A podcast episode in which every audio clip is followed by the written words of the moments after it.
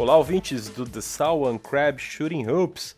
Vindos a mais uma edição do 7 Minutes or Less. Aqui quem fala é The Crab, trazendo para vocês tudo de mais relevante que aconteceu nesses últimos dias, nessa semana da NBA. E eu já quero abrir o programa de hoje falando que eu estou muito decepcionado com The Greek Freak, Yannis Antetokounmpo. A gente estava acompanhando a temporada perfeita, nunca antes feita na história dele.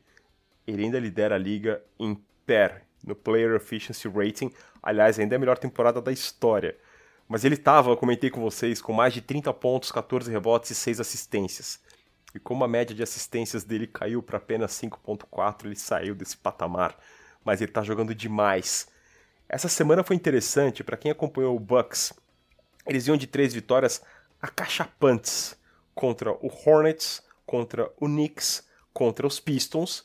E o pessoal falou: "Ah, mas esses caras são cachorro morto, não vale bater nesses caras que é sacanagem". E eles pegaram Clippers e enfiaram quase 30 pontos nos Clippers. No total, nesses quatro jogos que eu acabei de mencionar para vocês, eles anotaram 515 pontos, uma média de 128 pontos por jogo, e um total de diferença de 137 pontos deles para esses quatro adversários. Eles surraram essas quatro equipes. O Clippers estava ali no meio, paciência, acontece, time grande não cai. Mas a verdade é que Milwaukee Bucks, o Yannis Antetokounmpo, tá realmente... A gente sabia que eles deveriam vir essa temporada fazer algo incrível mas eles estão realmente surpreendendo. Eu sempre falo do Lakers na Conferência Oeste, vocês sabem disso, mas o Bucks também vale muito a pena assistir. Vamos falar um pouco da agenda que tem pela frente. Já falei aqui antes, dia 19 de dezembro, às 10 da noite, os Lakers visitarão o Milwaukee Bucks. Dificilmente alguma das equipes vai poupar jogador, porque time grande não faz load management. A gente deve ver de um lado LeBron e Anthony Davis, do outro Yannis Antetokounmpo e companhia limitada. Vai ser fantástico. E já quero lembrar a todos, quem gosta de futebol americano sabe que no dia de ação de graças, você tem futebol americano durante o dia inteiro.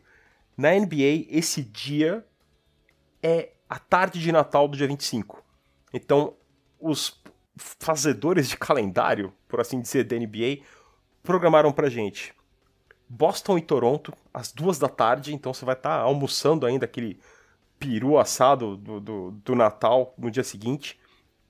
Bucks e Philadelphia às quatro e meia.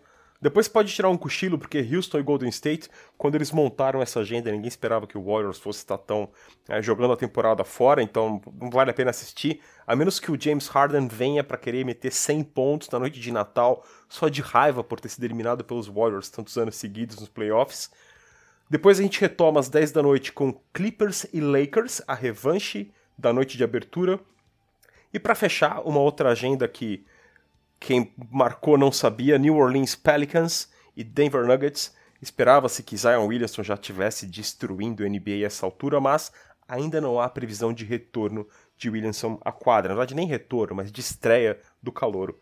Quem não tem previsão de retorno é Victor Oladipo, o armador do Indiana Pacers, que teve uma ruptura no tendão do quadríceps há quase 10 meses atrás, já voltou a treinar com o Pacers, mas ainda não voltou para a quadra. E eu digo isso pelo seguinte: primeiro, os Pacers são dos times mais equilibrados da NBA esse ano. Quem lidera em pontos a equipe é Malcolm Brogdon, que eu comentei alguns episódios atrás, que veio justamente do Milwaukee Bucks, praticamente por draft picks, para que os Bucks tivessem espaço para assinar com Middleton. Brogdon está fazendo 19 pontos por jogo. E é muito raro você ter na NBA o cestinha da equipe marcando menos de 20 pontos. Eles têm um ataque extremamente equilibrado. Ainda tem o TJ Warren e o Domantas Sabonis marcando ali mais de 18. O Jeremy Lamb e o Miles Turner fazendo ali 16 e 11 pontos. O Domantas Sabonis, que está fazendo 18.4 pontos e 13 rebotes por jogo, está jogando demais.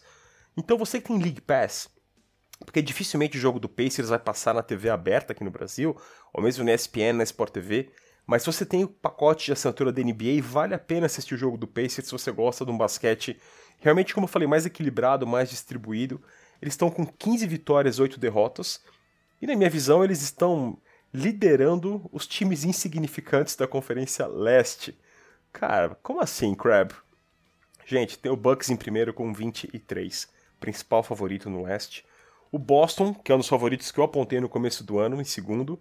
Miami Heat em terceiro Esses caras são a grande surpresa, a gente vai fazer um episódio específico deles em breve, porque os caras realmente ninguém esperava que o Jimmy Butler fosse ser o principal líder de uma equipe que vai estar em terceiro no Oeste.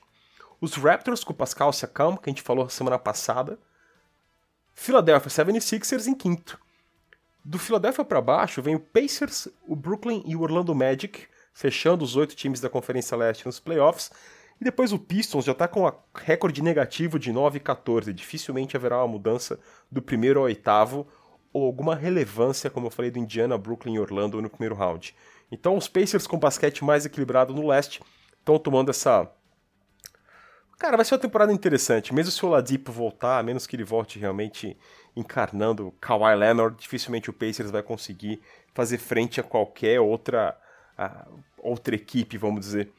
Enquanto isso, na Conferência Oeste, o Lakers continua disparado na frente. O Dallas Mavericks já está em segundo, com o Luca Doncic jogando muito, a gente vem falando muito disso. Clippers, Rockets, Nuggets, e depois a briga fica boa, porque entre o Lakers e o Denver Nuggets, o Denver está com 14 vitórias e 7 derrotas. Do sexto, sétimo e oitavo, assim como na Conferência Leste, você tem o Utah Jazz, o Minnesota e o Phoenix, esses dois já com campanha negativa. O Minnesota com 10 vitórias e 11 derrotas, o Phoenix com 10 e 12. E do Thunder para baixo, dificilmente esses times também vão conseguir melhorar muito para conseguir brigar pelos playoffs. Então, a gente com um quarto de temporada pela frente, já conseguimos olhar as duas conferências praticamente com os oito definidos, a menos, claro, que alguma equipe tenha uma lesão, mas dificilmente se as coisas se mantiverem como estão, alguma dessas equipes que estão fora da zona dos playoffs vão conseguir subir. E a disputa acaba ficando realmente lá no topo para ver quem vai ter o mando de quadra nas finais e a partir já do primeiro round. E é isso, galera. Uma boa semana para todo mundo. Conto com vocês seguindo a gente no Instagram, todas as plataformas digitais e a gente se vê por aí. Valeu, um abraço.